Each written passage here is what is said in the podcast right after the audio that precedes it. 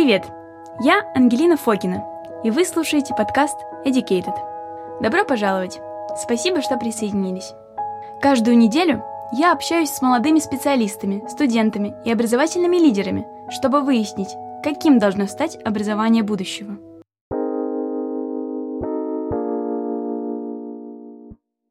Сегодня мы пообщаемся с Сергеем Фалдиным. Вот, я прошу тебя рассказать про себя немножко, чтобы наши слушатели понимали, кто ты вообще, чем занимаешься, и немножко про твой бэкграунд. Угу. Ну, сейчас я предприниматель, я руковожу Cinemal Production, продакшн компания, мы создаем видео для других компаний, создаем YouTube-каналы для людей. А, также я блогер, я веду телеграм-канал, веду собственный YouTube-канал, по поводу бэкграунда, слушай, я всю жизнь хотел быть предпринимателем, там, всю сознательную жизнь, да, там, с 10 лет, когда я жил, учился в школе в Кремниевой долине в Стэнфорде, у меня папа учился в Стэнфорд MBA, я был маленьким, мне было 10 лет, я ходил в обычную американскую школу, два года отходил, а, хотел быть предпринимателем, вернулся в Россию, поменял 7 разных школ в России, или шесть, ну, короче, да, много. А, учился в России там везде, от э, школы в Мехмате до лицея высшей школы экономики, даже в балетную школу меня как-то занесло на один месяц. А, и метил в Стэнфорд, потому что там, так же как отец, думал, что буду учиться в Стэнфорде. Не поступил в Стэнфорд, меня поставили на вейт-лист – это такое состояние, когда, в принципе, ты подходишь по всем критериям, но тебя либо не хватило мест, либо были люди, которые были лучше тебя. Ну, короче, не... такой waitlist, да, ожидание. Я решил не ждать, я отменил свою заявку в Стэнфорд и пошел в Бабсон колледж. Это, посмотрел по рейтингам, это номер один предпринимательский вуз США. Туда переехал, там отучился 7 месяцев и бросил его. Ну вот, вернулся в Москву и последние два года здесь занимаюсь бизнесом. Я думаю, что там разные этапы моей жизни там мы еще обсудим, да, там э, в вопросах. Но вот если коротко, то так. Да, это очень здорово. Мы вообще давно друг друга знаем. Я слышала много историй из твоей жизни. Сегодня мне главным образом, наверное, хотелось бы сосредоточиться на а, твоих ранних годах, mm-hmm. ну, то есть я бы сказала даже школьной, с школьным образованием, потому что ты нигде про это не говорила, это mm-hmm. было бы очень интересно. Вот, и... Ну да, я всегда, когда интервью записываю, да. мне все говорят, ну да, расскажи, как ты из университета ушел.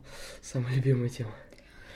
Да, и главным образом мне интересно а, твой переходный момент между тем, как ты жил в США, и угу. потом маленьким мальчиком приехал в Россию. Угу. То есть, получается, два очень важных года ты провел в США, угу. и мне интересно, как тебя это сформировало, как угу. ты думаешь, какие тебе это дало вообще плюсы и минусы в дальнейшей жизни? Слушай, транзишн между культурами всегда очень сложная, болезненная штука, особенно когда тебе там 9-12 лет. А, у меня так получилось, я два года отучился в российской школе, первые два. У меня была потрясающая гимназия в районе Отрадная, 1709. У меня была Эльмира Григорьевна, моя классная руководительница, очень добрая, очень хорошая, меня все любили в этой школе, я, в принципе, очень не хотел оттуда уходить. Но однажды папа сказал, что мы переезжаем в Америку на два года, я там был шокирован, никому одноклассникам не рассказал, естественно, не знаю, кстати, почему не рассказал, почему, естественно. А, ну, в итоге я переехал, попал в американскую школу, я не знал на английском ни одно слово, кроме hello когда я приехал в Америку. Я вообще не знал английский, то есть просто полный ноль. А, даже страшно вспомнить вообще. И я начал учиться, мне дали, я пошел в эту школу там с 28 августа, не с 1 сентября, в Америке с 28 августа люди начинают учиться. Пошел в школу, смотрел на все такими глазами. Причем я закончил здесь два класса, да, а туда сразу пошел в четвертый. То есть я в третьем никогда не учился. А, так получилось, потому что в Америке в основном учатся, во-первых, 12 лет, mm-hmm. И с первого класса ты идешь там в 5 лет. И я по возрасту подходил не на третий, а на четвертый, ну и по программе в целом. А, мне все давалось очень сложно, кроме математики. Потому что там в Америке математика намного слабее, на порядок слабее, возможно, на 2, чем в России, даже школьная. И я там, будучи второклассником из российской школы, а, в четвертом классе научился лучше многих по математике, потому что ну, математика, она угу. везде одинаковая. Не считая, конечно, всяких фунтов, миль, то, что в Америке есть. Но я совершенно не понимал английский, и первые три месяца прям было трудно. Мне дали native спикера, девушку, не помню, как ее зовут, женщину, которая со мной сидела на уроке и переводила мне а, с английского на русский, рассказывала мне, что вообще сейчас происходит. И вместе со мной пришел парень, кореец, А, по-моему, звали Джин. А, их всех зовут Джин. А, вот. Женщин зовут всех корейцев Джанг Янг, а мужчин Джин. И он тоже, как и я, приехал из Кореи, его папа тоже поступил в Стэнфорд, и он понятия не имел, а, ну, вообще не умел разговаривать на английском, но еще хуже, чем я. Я хотя бы hello знал, он даже не знал hello. А, а это вообще, то есть Эскандида школа, в которой я учился, она находится, ну, прямо на Стэнфордском кампусе. То есть, ну, ближе нельзя. И там, соответственно, учатся, ну, все, там, дети студентов, дети профессоров. Ну, это такой, знаешь, микроклимат там собственный. И вот ему дали корейскую женщину, мне дали русскую женщину, она переводила. А, было трудно, да, но через три месяца ровно, то есть я пошел в августе, в конце августа, да, к декабрю, к январю я разговаривал уже как нейтив дети очень быстро схватывают. Mm-hmm. Я вот сейчас в ретроспективе вспоминаю, но нереально быстро. Как за три месяца можно научиться разговаривать на языке? Не знаю. Вот сейчас не знаю. Но тогда я из полного нуля пришел в то, что я на американском сленге, там, папа, папе своему рассказывал там многие американские штучки, как там дети разговаривают, там, я уже ходил такой, dude, that's awesome, там, и так далее, хотя там в сентябре, помню, смешной случай, меня кто-то спросил, типа, ты что будешь там, сэндвич или картошку? Я такой, yes, Yes, yes. Ну, то есть вообще ничего не знал. А, ну, такой транзишн был трудный, но интересный. И у меня там за два года друзья появились, там, мне американская культура очень близка. Это, знаешь, вот, два года не такой большой срок, но вот в том возрасте супер вообще важный момент для меня это был, потому что вот этот момент становления, там 8-11 лет, а, то есть я два дня рождения справил в Америке и так далее, это очень важный был момент, который на меня сильно повлиял, и ну, сделал меня частью американской культуры, да, и, конечно, когда я возвращался обратно в Россию, это было, ну, труднее, чем ехать в Америку, тоже такой культурный шок, скорее. А, наверное, такое первое воспоминание, самое яркое воспоминание, это когда я пришел на урок литературы, а, пошел в гимназию 45 учиться, в пятый класс, то есть я в Америке закончил четвертый, пятый и приехал в Россию, опять пошел в пятый. Mm-hmm. Потому что, ну, никогда не был в третьем при этом, ну, два раза в пятом. Но это не важно, все, это номинальная цифра. А, пошел учиться, и я удивился, что учителя на уроке в России могут орать. Ну, в Америке я вообще такого не мог. У меня а, в четвертом классе был учитель мистер Либерт, такой лысенький дядечка, который ходил, всем улыбался, помогал там и так далее. И... А в пятом классе миссис Джессика безумно красивая, привлекательная женщина, там, 30 лет, она своих детей приводила и так далее. Тоже, знаешь, везде все построено на улыбках, все построено на игре, все построено на том, чтобы там все были в каком-то едином комьюнити, клубы какие-то в школе, там, у меня своя бейсбольная команда была. Mm-hmm. Я приезжаю сюда, в Россию, где там ужасная погода, все дела, и на меня орут. И меня вообще просто, я не понимал, как это возможно. Ну, я на перемене после урока литературы подхожу к учительнице и говорю, «А, Светлана Яковлева, а, знаете, я вот там в Америке учился два года, я очень к этому не привык. Mm-hmm. Можете, пожалуйста, не орать? Я очень нервничал, я, конечно, подхожу к ней, и у меня слезы текут. Ты я, маленький мальчик такой я, стресс. Ну, мне, да, мне там 11 лет. Я, я плачу, а, я ей говорю, может, у меня, я весь трясусь, говорю, можно, можете не орать, пожалуйста, типа, мне. Она на меня посмотрела такими глазами, промолчала. Потом начинается урок, и она так медленно, все заходят в класс, да, она так медленно ходит по классу. Ко мне на перемене подошел Фалдин. И представляете, что он мне сказал? Что я ору, я ору. И начала орать в этот момент. Мне показалось это очень комичным, вот, но мне было, да, очень неприятно, она меня публично унижала. Но вот это такое самое яркое, одно из первых воспоминаний. Конечно же, меня очень не любили учителя английского языка, потому что, конечно, там два года проучившись в Америке, а в этом возрасте я ну, на английском разговаривал лучше, чем на русском в тот, в тот момент. Писал точно читал исключительно на английском. В принципе, с тех пор читаю исключительно на английском. И пишу, кстати, тоже. А, но учителя не любили, потому что я их постоянно поправлял. Конечно, там, ну, учителя очень плохо разговаривают на английском. Учителя английского в России плохо разговаривают на английском. Но для меня такой был шок. Ну вот, пожалуй, такая история. Так, я, ты задавай вопросы. Вот, да, да что я... А, ну, я слушаю очень внимательно. Uh-huh. А ты видел какую-то разницу уже тогда между собой, вернувшимся из этой школы на Лужайке, и другими детьми, которые уже проучились в этой системе достаточно много лет? Абсолютно. Ты имеешь в виду разницу, разницу между, скорее. между собой и российскими детьми? Да, твоего возраста, которые были твоими одноклассниками. А, да, точно, да. А, знаешь, Я имею в виду общий язык, скорее. А, слушай, до сих пор чувствую. А, на тебя нереальный отпечаток накладывает а, погружение в другую культуру в таком раннем возрасте. Я тебе больше скажу, я себя не чувствую до сих пор а, близким по духу с исконно такими, ну, можно назвать русскими людьми, да, те, кто всю жизнь жили в России, и те, кто всю жизнь жили в Америке. С американцами тоже не чувствую. Mm-hmm. Я себя ближе всего чувствую с людьми, с детьми, ну, уже с людьми, да, уже не дети, которые жили на 2-3 культуры. То есть вот с такими uh, expatriates, да, с людьми, а-ля иммигрантами, которые там пожили здесь, в другой, потом в другой стране, с ними я ближе всего себя чувствую, потому что у нас есть что обсудить, у нас есть что сравнить. Mm-hmm. Я, я э, личность построена на стыке двух культур. Это проявляется везде, во всем, что я делаю. До сих пор там какой бизнес я создаю, как я его создаю, там, о чем я пишу, читаю, потребляю контент. Все на стыке, да, такой арбитраж получается. И у меня были друзья, которые... Э, их немного было, но у меня был друг один, э, кто в Америке прожил 5 лет, и у меня был друг, который прожил в Таиланде, в Америке, во Франции и в Германии. То есть, вот сколько там, четыре страны, да, и сейчас он живет в России. А в лице вышки мы с ним учились. И с этими людьми я себя чувствовал ближе всего, потому что они... И чем больше стран ты погрузился, э, чем больше культур, в которые ты погрузился, чем больше языков ты знаешь, тем, как правило, богаче твое мировоззрение, у тебя другое мышление. Ты смотришь на мир, как на большую деревню. Да. То есть я вот себя чувствую гражданином Земли.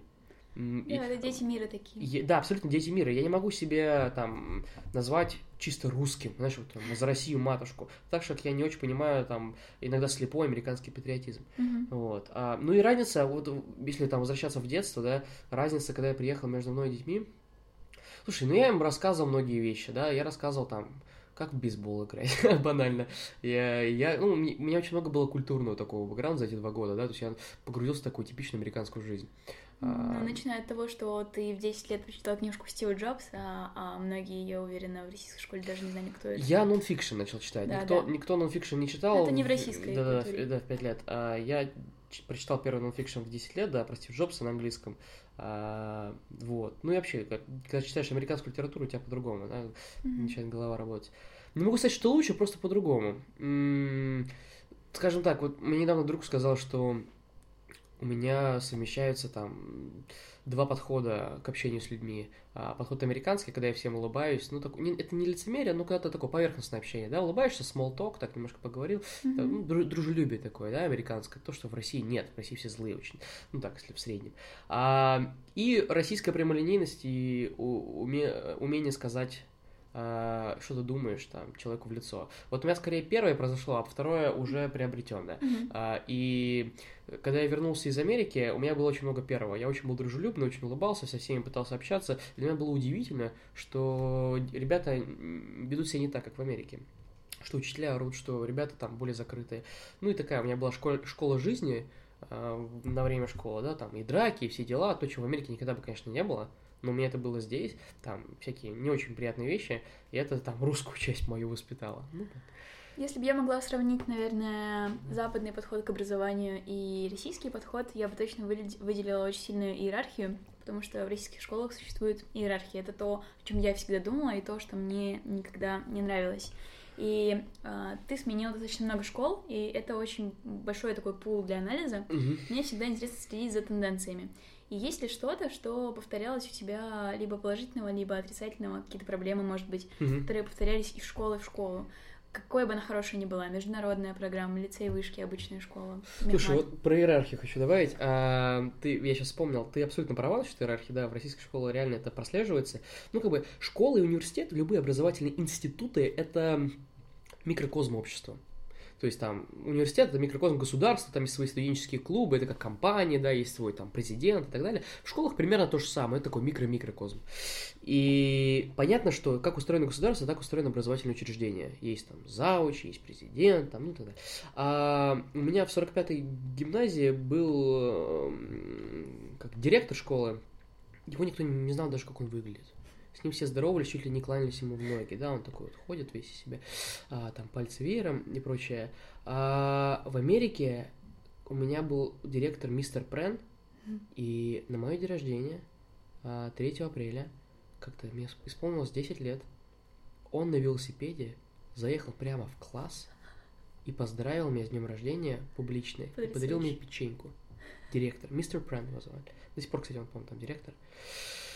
И он тогда, я это помню, потому что он тогда перепутал мое имя. А, в Америке вообще тяжело с российскими именами. А, он, он смотрит там, у него листок такой большой, типа сертификат с днем рождения. Там написано типа Сергей, да, Сергей. А он прочитал как surgery, как операция Он такой, мистер surgery? Он такой, мистер операция? вот. Ну да, то есть, понимаешь, да, то есть прям подход совершенно разный. А, вопрос твой был про тенденции, да, про то, что да, я что повторялось из школы в школу. В России? Да. В России школа, школа. Ну, главное, наверное, что повторялось, это подход, философия. А в России учат страхом. Угу. В Америке учат любовью. Да. Я бы так коротко бы ответил. А в Америке все про любовь вот мы с тобой обсуждаем сейчас много, да, благотворительность. Я это обсуждал еще в Америке, когда мне было там 10 лет. Я уча- волонтерил, когда мне было 10 лет, я там для детей одежду собирал и сдавал ее а, на second-hand, чтобы там дети, не имущие в Калифорнии, ей пользовались. И это прививается прямо, ну, с пеленок в Америке. Любовь да, к другим, mm-hmm. к близким и так далее. Вот то, что сейчас сказал директор, ну, он полюбил, там, обнял меня на мой день рождения, печеньку подарил. Можно говорить, что это все, типа, такой подход нежный уси-пуси, но мне кажется, что любовь намного сильнее, чем страх. И в России, да, mm-hmm. то есть я вот историю рассказал про директора в Америке. В России, там, я учился в Мехмате, в школе при Мехмате МГУ, а у нас учительница в девятом классе, то есть это уже взрослые ребята, 16 лет, да. она ставила в угол и причем она это делала публично и брала за ухо, делала больно и вела ученика прямо в угол. Я не буду говорить, как зовут учительницу и что это за школа, но... Ты уже сказал, что это за школа? Она при Мехмате МГУ, но их много просто в России, в Москве. Но это очень приличная школа, да, при Мехмате МГУ. И это реально был кейс, я не знаю, работала она до сих пор там или нет, но мне кажется, за такое можно там... Ну, если не, штраф... если не сажать, то штрафовать. Ну, то есть это просто неправильный взгляд. Ну вот да. И одна из тенденций это то, что движимо страхом. А, да, сильная иерархия, очень много форматов. Очень много форматов, потому что там в России, допустим, а, ну, у нас есть там формат 45 минут, да, и то, что между ними там 15 минут перемена. В Америке было совершенно по-другому, там у нас было всего две перемены, во-первых, урок перетекает плавно один в другой, но особенно в начальной школе, в elementary school. Mm-hmm. У тебя одна учительница, да, и у тебя, опять же, урок плавно один в другой, там геометрия в астрономии, там астрономия, mm-hmm. математику, и два, две перемены. Recess, то есть 20 минут, когда снэк, и час ланч час. Ты можешь ходить там, делать что угодно, да, гулять. Mm-hmm. Как-то больше свободы в этом. Вот мне бы хотелось, чтобы в России было больше свободы, а вот отсутствие свободы это тоже один из трендов, который есть. Mm-hmm. Ты очень хорошо сказала про страх и любовь, mm-hmm. и очень интересно, что это происходит не только в, между, в отношениях между преподавателем и учениками, это происходит в самой системе управления в школах и университетах, потому что даже все управление, я имею, в, я имею в виду от директора к заместителю Абсолютно. директора и так далее, вниз до учителя, Абсолютно. оно тоже построено на страхе. Абсолютно. Ну, то есть мы обсуждали это в первом выпуске подкаста. А, обычный учитель не имеет права предложить инициативу, хотя он может быть инициативным, Абсолютно. и он не может... А, человек не понимает, что в его силах а, совершить изменения, угу. потому что все изменения совершаются сверху вниз, а не снизу вверх. Э, э, я поэтому сказал в самом начале, что это микрокозм общества, да, то есть когда у тебя во главе общества такая модель, она потом реплицируется во всех институтах. Mm-hmm. И образование, а, ну, тоже один из таких институтов. Я согласен, учителя боятся директора, там, боятся зауча, зауч боится директора, поэтому ученики боятся учителей. То есть это, знаешь, такая парадигма замкнутая раб-хозяин. Да, да. Где э, каждый хозяин чей-то раб, а раб чей-то хозяин. И так всегда. И ты не можешь из этого вырваться.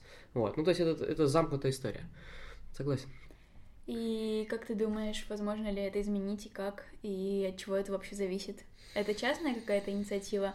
Есть сейчас создается очень много фондов, очень много школ, непосредственно не связанных с государством, которые стараются идти против системы и стараются совершать изменения определенные, или же это все-таки должно идти сверху от государства?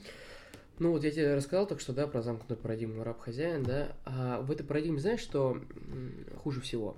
То, что каждый раб хочет стать чем-то хозяином. Угу. Это просто стремление. Мгм. И ка- пока ты в такой ситуации находишься, ты не можешь из нее вырваться. Единственное, как из этого вырваться, это просто отказаться в этом участвовать.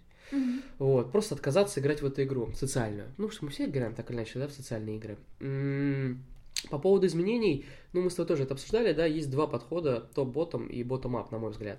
А, топ-ботом это когда ты идешь от государства, то есть ты такой говоришь, я буду в Минобразование предлагать конкретные реформы, которые можно делать. Мгм. Это будет меняться очень-очень медленно. Институт образования медленнее всего меняется. Да. Медленнее, чем недвижка. Меняется просто десятилетиями, не годами, а десятилетиями. Конечно. Ты можешь себе представить, что такое десятилетие сейчас, да? Когда у тебя там пять лет назад не было э, там, Инстаграма, мир был вообще другой. 10 лет, а это десятилетие. То есть это такой подход, может быть. Многие пытаются делать эту историю сейчас. На мой взгляд, самый правильный подход децентрализованный и bottom-up, то есть, наоборот, снизу вверх. Мгм. И в этом подходе ты создаешь свои частные какие-то практики. Ты, свой, во-первых, ты своим примером, своим просто как человек, своим примером отказываешься играть в какие-то игры социальные и об этом говоришь. Чисто такой популизм, да, но во многом чем ты занимаешься.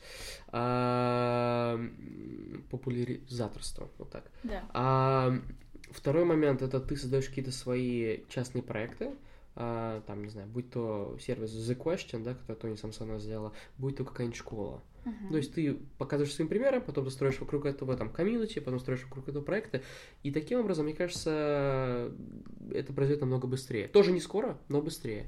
Но вот за счет этого, да, можно изменить. И самое главное, чтобы у тебя в этих организациях были так называемые core values, да, то есть Да. э, основные принципы. Такая организация, там, студенческая, если она хочет э, идти против общего там, Министерства образования, у нее должны быть очень, очень сильные собственные принципы и ценности, по которым она живет, философия. Да, я абсолютно согласна. И также все делают в людях. Я сегодня в книжке прочитала, что самые лучшие проекты всегда не имеют конца. То есть а, не нацелены на определенный конец, на завершение. И я связала это мысленно с тем, что я прочитала вчера про новую школу. Это школа на базе фонда Дар, которая основана была буквально недавно. И я прочитала интервью с основательницей этой школы, и оказалось, что вот этот вот путь от основания фонда, от придумывания э, идеологии и всего этого до непосредственно открытия школы занял 20 лет. Это очень Одной школы. А еще вот ты пока говорил, вспомнил а, про проблемы, да, почему так медленно все меняется, почему у нас вот так происходит. Дело в том, что там вот Советский Союз распался, да, а общество очень сильно поменялось. Ну, как бы вообще другое общество. Мы с тобой миллениалы там, или не знаю, поколение Z даже мы с тобой на самом деле. А, мы новое общество, но люди остались старые. Да. Что в Минобразовании, что в школах, в этих заучах. Ты много видела заучей вот в традиционной государственной школе моложе 50 лет? Нет, не видела Их- вообще Их, хоть- их- их очень мало. И люди старые, они, они продукты советского склада, они продукты совка. И, Идеологически. и они вообще, они не могут быть демократами, во-первых, политически, и, соответственно, они не могут быть, они не могут учить э, людей нового общества. Мы их можем учить. Мне кажется, вот это, это самая большая проблема, да, вот в это несовпадение общества с людьми, которые Да. стоят во главе этого общества, и неважно, это в государстве или в образовании. Да, я абсолютно согласна, что будущее за теми, кто, ну, за нашим поколением, на самом деле, за теми, кто И- и сейчас ты уже подумай. мыслит иначе. Да, разумеется, они не авторитет. Вот школьник, там, 10 класс, вот ему говорят, что там банально, сейчас банальный пример будет, а, Маркс это хорошо. А вот он читает, у него контент есть, у него есть интернет, у него есть iPhone, Да. и он читает, что это не так. И разумеется, и таких примеров очень много, да, и разумеется, а, у него учитель там сразу не авторитет, он говорит, ну вот устаревшая какая-то дура, да, Мгм. что нам можно мне сказать. Мгм. Потому что вот у меня контент есть, у меня вся информация доступна, а ты мне читаешь какую-то, ну, советскую ересь. Учитель должен, на мой взгляд, вообще в школах, на мой взгляд, должны давать не контент, потому что, ну, это не нужно, как бы. Ты никак не ничем не удивишь, короче, людей нового поколения, потому что контент у нас есть, мы его сами создаем, потребляем, Конечно. как этот подкаст, да, это все не нужно. А учитель должен, и вообще школы должны удивлять другим. Они же конкурировать за учеников а, с точки зрения вот этого подхода, философия, да, а, работа в группах, какой-то динамики совместной, Мгм. И стимуляции к обсуждению. Учитель должен быть интересный собеседник в первую очередь. А если это учитель, Конечно. это просто транслятор, информация, он не, нужен. Ты знаешь, я сейчас вспомнила, я искала себе когда-то очень давно преподавателя по английскому и нашла в итоге, но я перепробовала очень-очень много людей, я готовилась тогда к международным экзаменам. И моим главным критерием я регистрировалась на всяких сайтах, типа profi.ru, repetitor.ru и все такое. Вот. И моим главным критерием было, я даже прописала это, интеллектуальный, интересный собеседник. Потому что, когда ты ищешь учителя английского, даже учителя английского, которого должно быть глобальное мышление, как правило, приходит какая-то бабка, я не знаю, или мужчина, который абсолютно мыслит, ну, уже, чем я, наверное. Хотя, хотя почему? У него контент доступен. Но он преподает по этим советским учебникам, продолжает все past simple, present perfect. Абсолютно, абсолютно. Вот, и только я за молодых учителей, за молодых абсолютно. специалистов, абсолютно. К слову, это же просто поразительно, да, что ну, вот в Америке я не могу себе представить э, старика или бабку, там, 60 плюс лет, будем так определять, э, надеюсь, слушатели постарше не обидятся, который не умеет пользоваться компьютером. Ну, сколько вот заучей постоянно у учеников там просят, э, там, или учителей просят им что-то показать на компьютере, да? И да. как можно не уметь пользоваться современными технологиями? Опять же, это люди, советские продукты, они не могут а, себя переизобретать, что так важно, да? Э, они не могут, и сейчас вот есть программы государственные, которые учат стариков пользоваться интернетом, да. но в Америке вообще такого не слышат. Ну, то есть как, как можно не, не уметь пользоваться скайпом? Я созванивался недавно с 80-летним чуваком из Америки по скайпу, но это да. очень странно, да?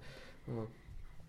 Но я думаю, что это никак не изменить, и нужно делать фокус просто на новое поколение специалистов. И, к слову, про... Не новые, мне кажется, еще одно-два должно пройти, потому что, подумаю, это, этого поколения, оно же воспитывает и молодое, и так далее. То есть, реально, там, через два поколения, когда люди все в обществе будут ис- исключительно постсоветские, mm-hmm. тогда, я думаю, у нас будут серьезные изменения и в политике, и в, в образовании, и во всех остальных институтах. Mm-hmm. Да. Да, я согласна. Mm. И, к слову, мы сейчас упомянули э, поколение наше с тобой, и mm мне очень интересно, э, чем, на твой взгляд, оно существенно отличается от прошлых? Что в нас такого, что требует особого подхода? Нас ничего, ну, как бы, люди, они не меняются уже там ну, 100 тысяч лет. Ну, меняется восприятие информации. Биологически. А, ну, если говорить про человека как там физиологическое животное, мы mm-hmm. там 100 тысяч лет не менялись.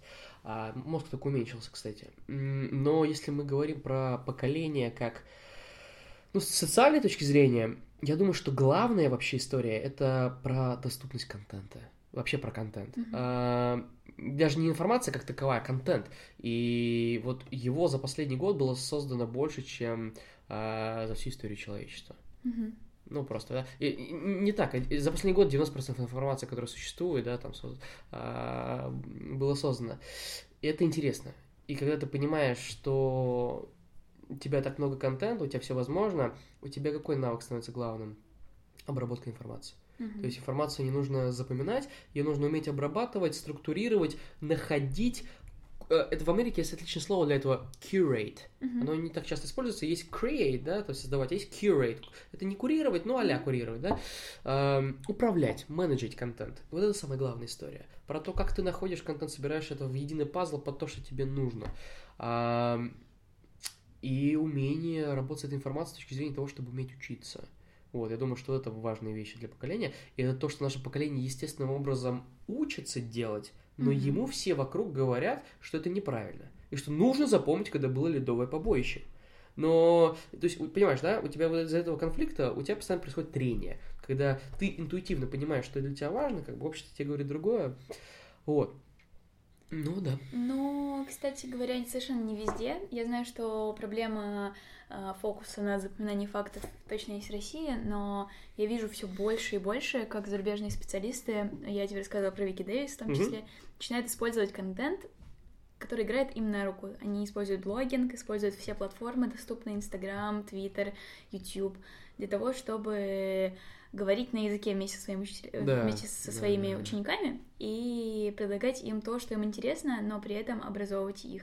И как тебе такая идея вообще? Ну, я вот хотел еще добавить, что еще одна из интересных черт нашего поколения это то, что у нас очень много видимости всего. То есть все стало таким прозрачным.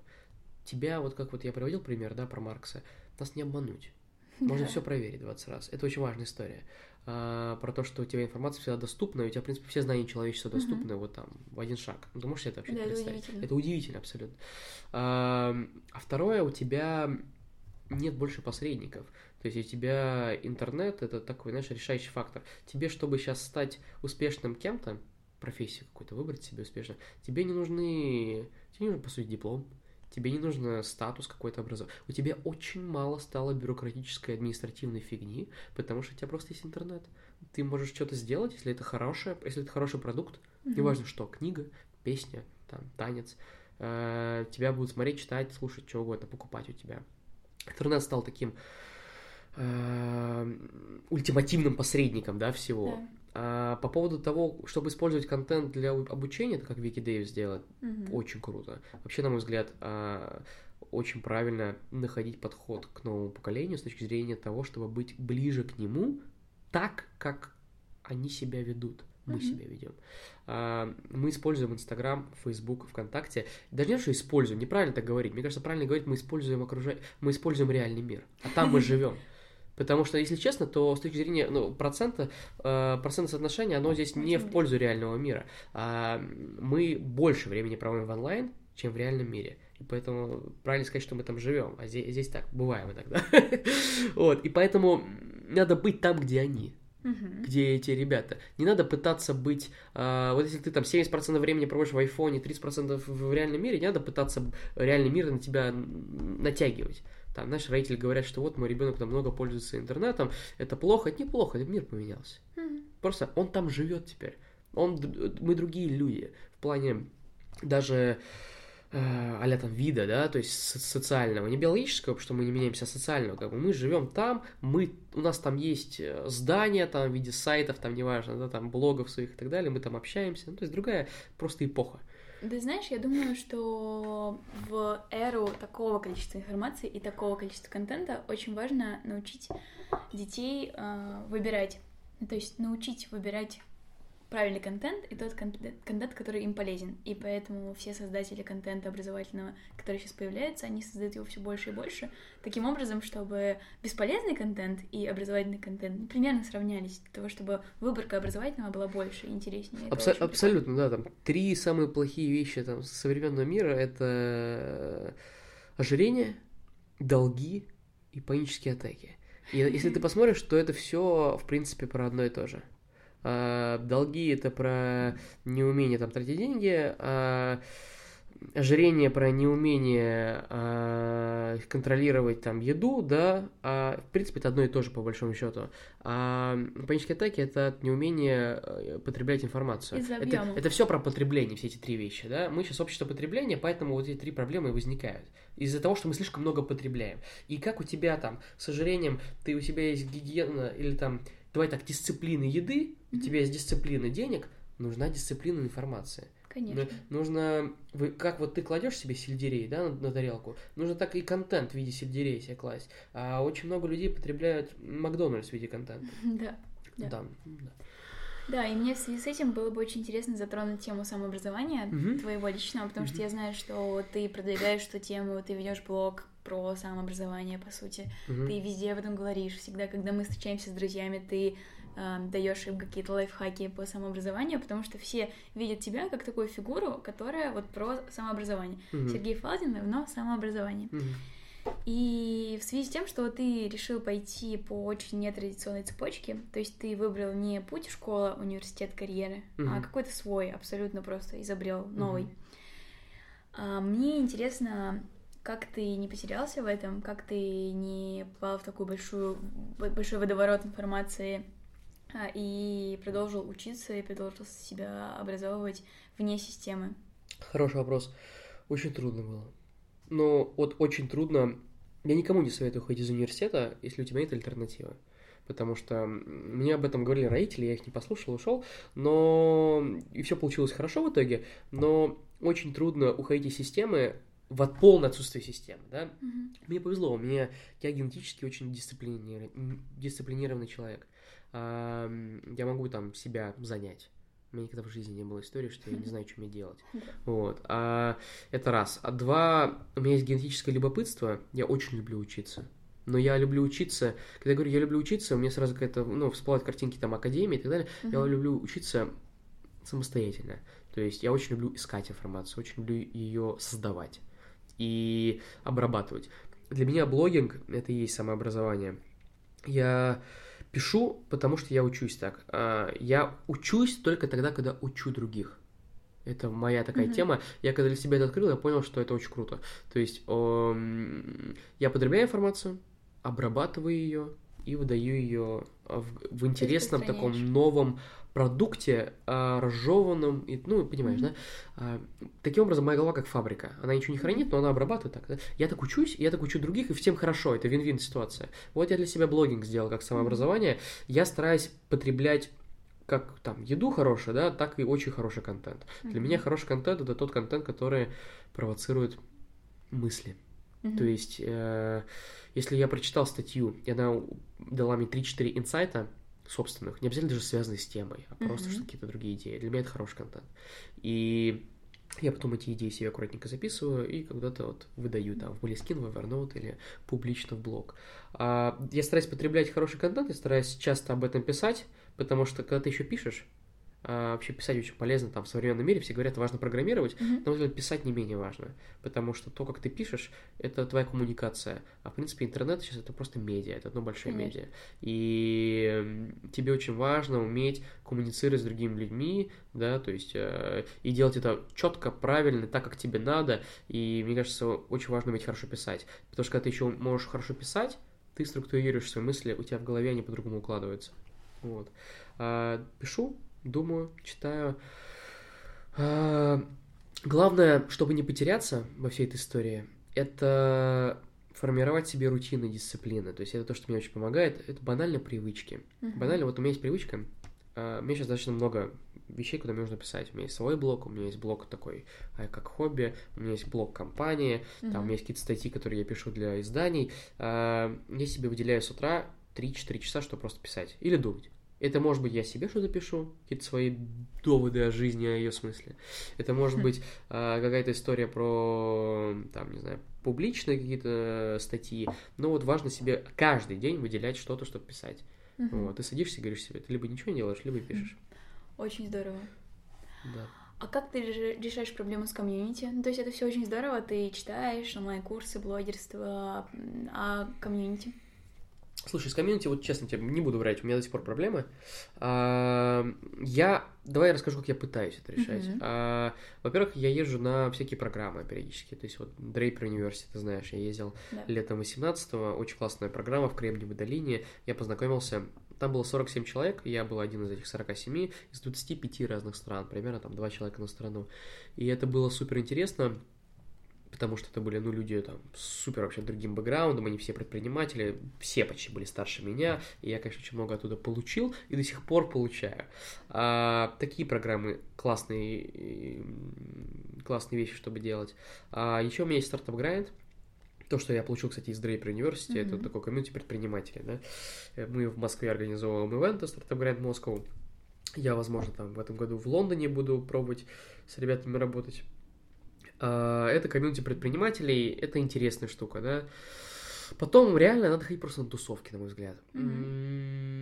Когда вот у тебя нет формального такого места, куда вас засунули всех вместе, да, надо ходить на тусовки, а надо себя вытаскивать, надо на TED ходить, на TED, в Москве много там, TEDx Конечно. сейчас появляется, штук 15, по-моему, в России TEDx, ну, короче, много. Ну, ты по меркам среднего э, вообще жителя города, я думаю, очень активен вот. с точки зрения социальных ивентов. Наверное. А, и а, потом у меня блог есть, если честно. Это тоже часть моей комьюнити.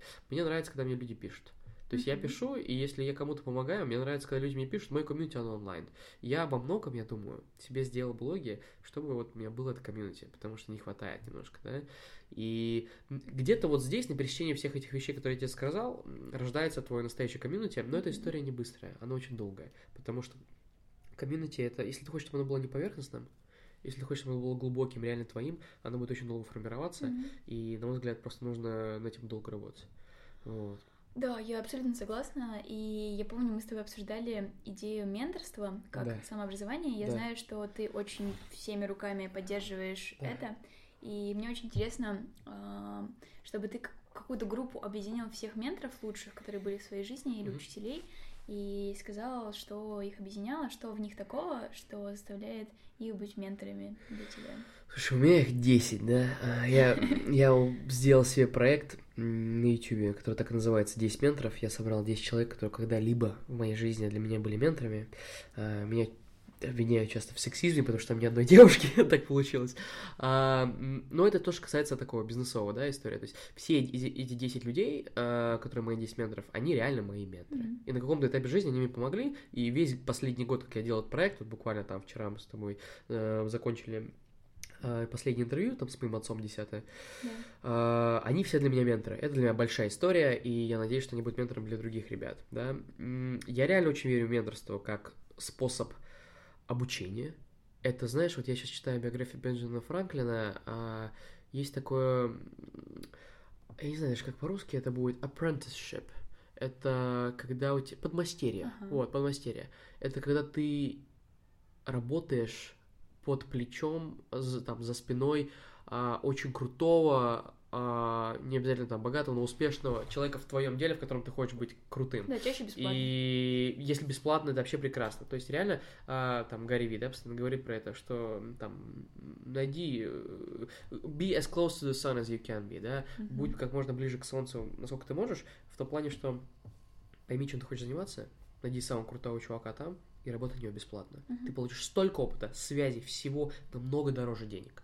Uh-huh. И я так пытался делать, у меня это не получилось. Я хотел так делать после Бабсона вместо Баб. Я несколько раз пытался. Mm-hmm. Я там с отцовскими друзьями бизнес строил даже. Да, у да, меня да. была история там. Потом я сделал себе просто проект 10 менторов, и со всеми 10 людь- людьми я сейчас общаюсь. Здорово. И когда надо, я с ними встречаюсь. Вот. А помимо этого, у меня были, конечно, менторы и другие, да, то есть э, я могу вспомнить э, Майка Михаила, это тот человек, который меня готовил к э, стартап-грайду. Э, привет, Миша.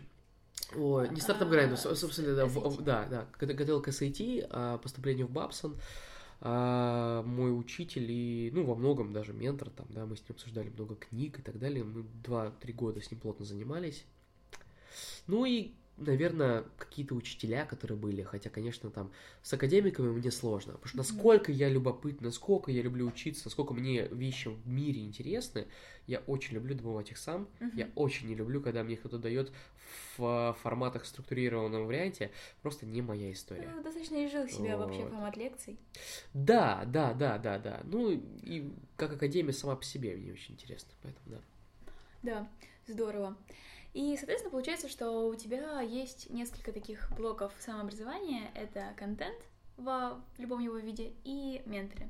И мне очень интересно было бы э, узнать твои принципы отбора этого контента, по mm-hmm. каким принципам ты выбираешь, какую книжку прочитать, mm-hmm. какую статью прочитать, какой mm-hmm. курс посмотреть. И да. Слушай, ну вот по поводу контента немножко сказал, да, что основная история это то, что э, он должен быть thought-provoking. Mm-hmm. Ты, понятно, не знаешь об этом, пока не прочитаешь. У меня просто есть блоги мои личные, да, то есть это FS-блог, это Farnham Street uh-huh. Шейн Перриша. А, про деньги я люблю читать Мистер Mustache. А, классный блог про то, как добиться финансовой да. независимости. Мужик в 30 лет ушел на пенсию. Интересная история. А, я Тима Ферриса много читаю, его блог, его подкасты. Ну и, в принципе, наверное, из такого все. Да, медиум иногда почитываю, но редко. Кстати, я не, не, не люблю медиум, я его разлюбил, потому да? что мне кажется, что медиум это история про рекламу больше, чем про контент. Проблема с контентом следующая сейчас э, в мире. Очень много людей занимаются контент-маркетингом. И поэтому, когда ты гуглишь что-то в Гугле, у тебя а, сплошная реклама везде. Да. Даже если это не рекламные а, объявления Гугла непосредственно, это просто рекламные статьи, которые люди написали, чтобы привлечь себе пользователей. Mm-hmm. Они, там очень много воды, они бесполезны, там эти кликбейты всевозможные, громкие названия, шок, сенсация, бла-бла-бла. А, это все фигня. Это все говно, это все употреблять не надо. А, хороший лайфхак здесь это использовать Google Scholar. Это mm-hmm. в Гугле есть такая функция, нажимаешь Google Scholar и просто ищешь академические статьи на эту тему. Да, а, я очень активно пользуюсь. Вот, да, это крутая штука. Медиум мне не нравится по этой же самой причине. Там есть хорошие статьи, но зачастую там тоже много вот этого, а, много рекламы такой, mm-hmm. и там достаточно пустые статьи. А, Это то, что касается контента и статей, да. По поводу книг я стараюсь не читать книги, написанные журналистами, потому ага. что журналисты зачастую люди, которые ни, ни в чем не разбираются, а они так по верхам скачут и что-то где-то там под, э, поднабрали и о чем-то написали. И там, и там зачастую идея понятна там на первую страницу. А, а в главных это не надо просто дочитывать книгу до конца. Угу. То есть там не надо себя винить за то, что ты там книгу не дочитал. Начал читать, она оказалась дерьмом, ну не надо ее больше читать. Начал читать, ты понял все на первой странице, Конечно. ну не надо. То есть книгам, как э, э, основатель AngelList классно говорит, нужно относиться как э, к постам блога. Да, да, на Валербекант. То, что у тебя каждая глава это, в принципе, такая отдельная блоговая статья. Mm-hmm. Вот так ведь надо читать. Когда захотел, сейчас десятую прочитал, потом двадцать первую, и листаешь то, что тебе нужно. Вот. Контента так много, не надо, мне кажется, жениться. Ну и последнее, что хочу про книги сказать, это то, что, на мой взгляд, важно потреблять evergreen content, то есть такой вечно зеленый контент, это то, что не устаревает. И здесь хорошим лайфхаком это чем дольше книга популярна, тем более вероятность, что она хорошая. То, что популярно сегодня, через месяц будет неинтересно, mm-hmm. вот это не надо читать. Это просто бесполезно, это фастфуд да, а нужно читать что-то, что проверено годами. Чем старше, тем лучше. Uh-huh. Я по этому принципу перечитываю третий раз Марка Аврелия наедине с собой. Uh-huh. Стоиков читаю, да, там, э, Мегамэр очень понравился. Одиссею прочитал, я до сих пор э, в каком-то, ну, вообще в восторге, да, от нее. Yeah. А... Вообще есть мнение, что у тебя должен быть определенный набор книг, которые ты просто перечитываешь. Вот, да, я, я, я только хотел сказать, да, что лучше, если у тебя есть 10 книг, которые ты перечитал тысячу раз, чем тысяча книг, которые прочитал по одному разу. Сто процентов. Здорово. Да. Очень интересно. Я думаю, что это будет очень полезно услышать, потому что я мало от кого это слышала, кроме тебя. И я хочу, чтобы мы с тобой сейчас помечтали, и представь, что ты основываешь свою образовательную программу, не похожую на все, что сейчас существует вообще в мире, а не только в России. И мне интересно, чем бы она отличалась существенно от текущих программ, что бы там было онлайн, офлайн. Просто опиши ее, какая она. Это забавно, потому что у меня этот вопрос есть э, в 10 менторах, я его слышал вот от всех своих 10 менторов, ответ на этот вопрос. Но у меня есть свой ответ, на самом деле. Я бы ничего не учил. Я бы не учил в классическом понимании этого смысла. Я бы э, учил супер фундаментальным вещам – я бы учил soft skills, иными словами, как выступать, как говорить, социальные навыки и так далее. Я бы учил mindfulness, медитация. Я бы учил такое, знаешь, искусство познания самого себя. Я бы... Мне кажется, что нужно учить только фундаментальным вещам. То есть супер фундаментальным. И чем больше шума в нашем мире, чем больше движущихся частей, чем сложнее мир, тем более фундаментальные вещи нужно учить. А фундаментальные вещи это что? Эмоциональный интеллект, как э, понимать себя и других, да, э, как знать себя, это там, как управлять своими эмоциями, как не впадать в панические атаки, как вот это гигиена контента, да, как да. потреблять только правильную информацию, как потреблять правильную еду. Я бы учил чистая диетология, как правильно питаться. Я бы учил, как там не потреблять э, говенный контент, и как его правильно структурировать и себе форматировать, как писать правильно я бы учил, ну, каким-то супер фундаментальным вещам, при этом не... Сейчас много программ, которые про фундаментальные вещи, но они устаревшие морально и называют себя фундаментальными. Про античную историю. Да-да-да. Нет, они тоже неплохо поучить, но я к тому, что, типа, если ты учишь о том, как э, потреблять контент, это не значит, что там нужно, опять же, там, советские учебники читать, да? То есть... Э, а не нужно вообще учебники читать. Ну, нужно брать то, что есть сейчас в мире, Инстаграм, ВКонтакте, блоги, там все дела, и научить людей работать с этими вещами современными. И для этого школа должна быть как стартап. Она должна быть динамичным организмом, должна постоянно угу. себя переизобретать и развиваться. Конечно. Самая большая проблема современных школ, что они не развиваются. Они, как вот в 70-х годах были заложены, вот моя там, мои школы, да, в которых я учился, они вообще не поменялись никак. Даже вот новая программа а-ля IB, она появилась там в конце 90-х, так она до сих пор она никак не изменилась. Вообще никак не изменилась. Вот. Ну, то есть это большие проблемы. Программы не меняются. Uh-huh. Вот это большая проблема. И учат э, ненужным вещам. Uh-huh. Я даже больше скажу, экономика тоже не нужно учить. То есть вот э, ту экономику, которую сейчас учат в университетах, я много изучал экономики.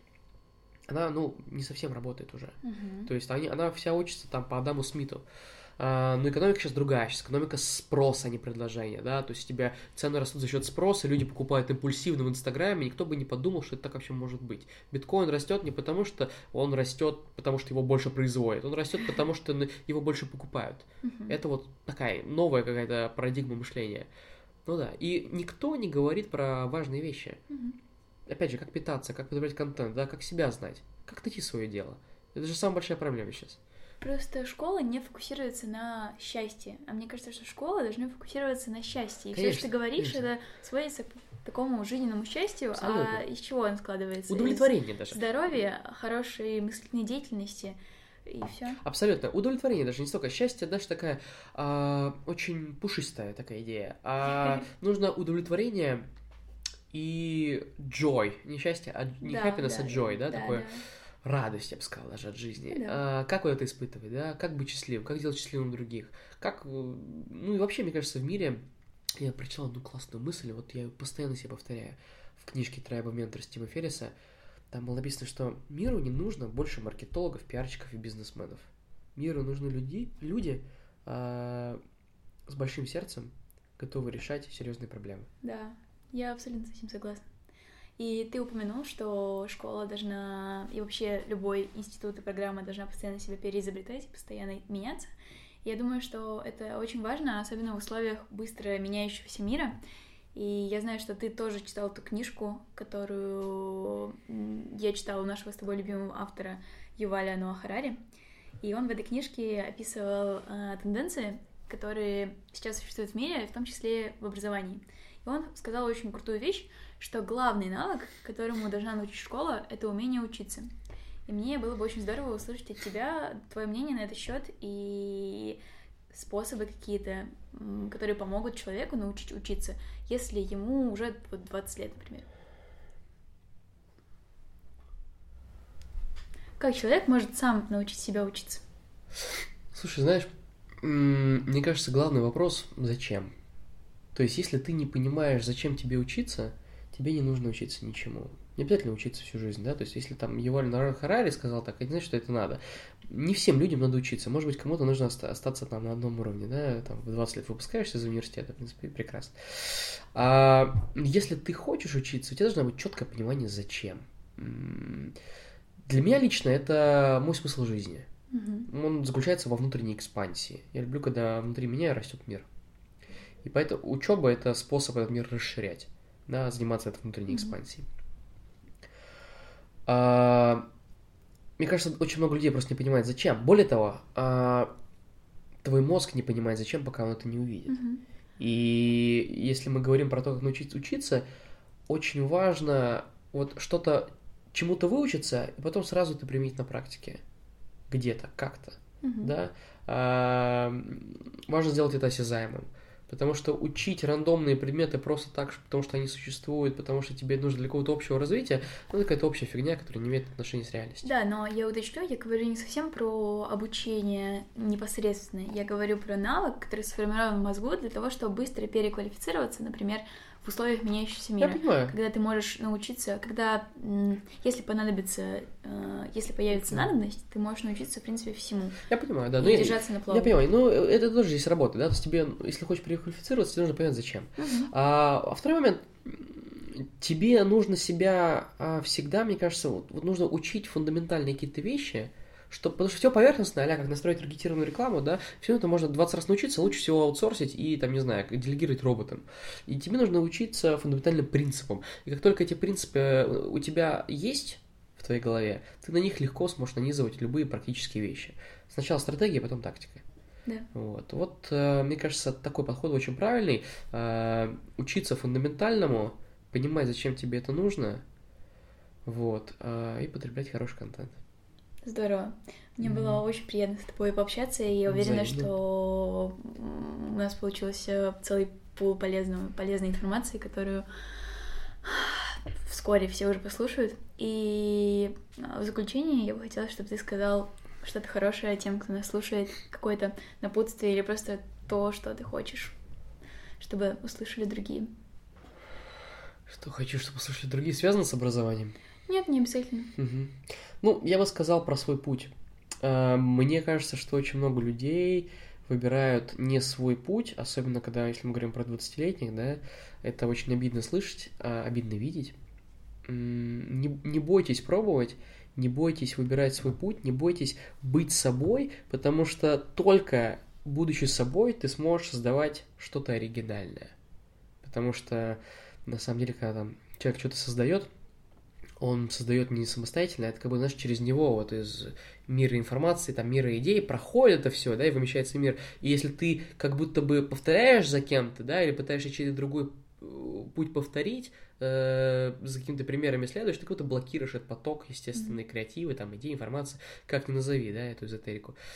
Будьте собой, чтобы быть оригинальными, это все, что важно. Спасибо. Спасибо.